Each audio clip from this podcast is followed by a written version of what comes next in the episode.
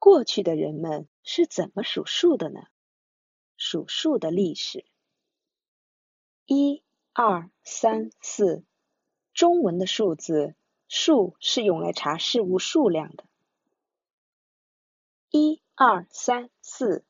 阿拉伯数字，数字是表示数的方法。但是在很久很久以前，这世上还没有数和数字的时候，人们是怎么数数的呢？答案就是用身体，是用眼睛、鼻子、嘴、耳朵来表示的。还有就是可以用手和脚来数数，一只手或者一只脚代表五。一条竖杠代表一，所以画一条鱼，两只手，五条竖杠就代表十五条鱼。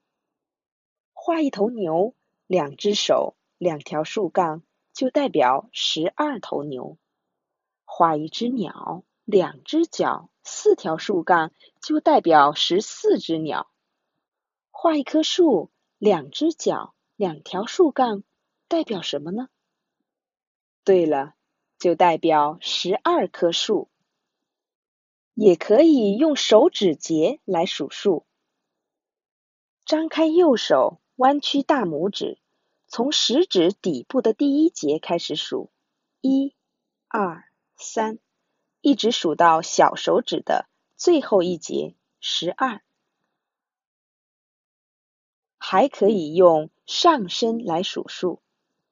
从右手的大拇指开始绕着上身数一圈，依次是大拇指一、食指二、中指三、无名指四、小指五、手腕六、手肘七、肩膀八、右耳九、右眼十、鼻子十一、左眼十二，依次一直到。左手的小手指最后是二十二，但是要数的东西很多的时候，用身体数数是很困难的。那么古时候的人们是怎么数的呢？就是使用工具，用石头和木棍儿来数数。按照要数的事物的数量摆好石头或者木棍儿。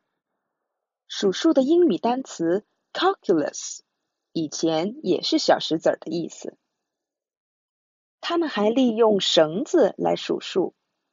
画一条鱼，旁边的绳子上有十个结，就表示十条鱼。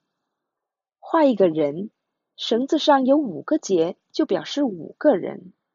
画一匹马，绳子上有八个结，就表示八匹马。但是要数的东西在增加的时候，用工具也不方便了，所以就产生了数字。最初的数字长得像我们的身体，像石头，像木棍儿。从一到一百，等等等等，多亏了这些数字，再大的数人们也能轻松的数了。但是没有比这更方便的方法吗？有啊。那就是成倍的数，五、十、十五、二十，一只手是五，然后成倍的数。五只鸭子是一组，一组就是五只鸭子。五个人一组，两组就是十个人。五条鱼一组，三组就是十五条鱼。五棵树一组，四组就是二十棵树。十、二十、三十、四十，两只手是十，然后成倍的数。看来成倍数也是用我们的身体数的。以五为单位的算法叫五进位法，以十为单位的算法叫十进位法。用手还能算加减法，用手指能轻松的数。用手指节也能轻松的数，数到十以上的时候，数手指节就可以了。比如说，算五加七的时候，在表示五的手指节上再移动七个节，就能数到表示十二的手指节了。除去大拇指之外，一只手有十二个手指节，两只手就有二十四个手指节了。所以，很久很久以前，人们用身体、工具表示数、数数。这是人们还没有发明数字的时候。数字和我们的身体、时间、日期、体重、地址，世界上到处都是各种各样的数字。有了数字，我们的交流才变得更加通畅。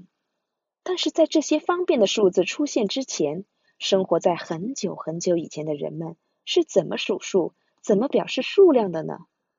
他们用的就是手、脚等身体部位。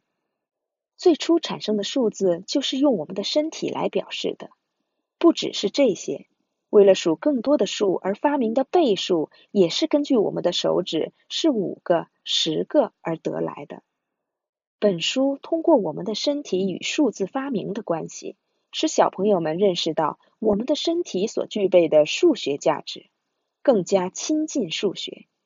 另外，通过使用绳子或者石头数数的方法，让小朋友们了解数学对人类日常生活的便利所做出的贡献。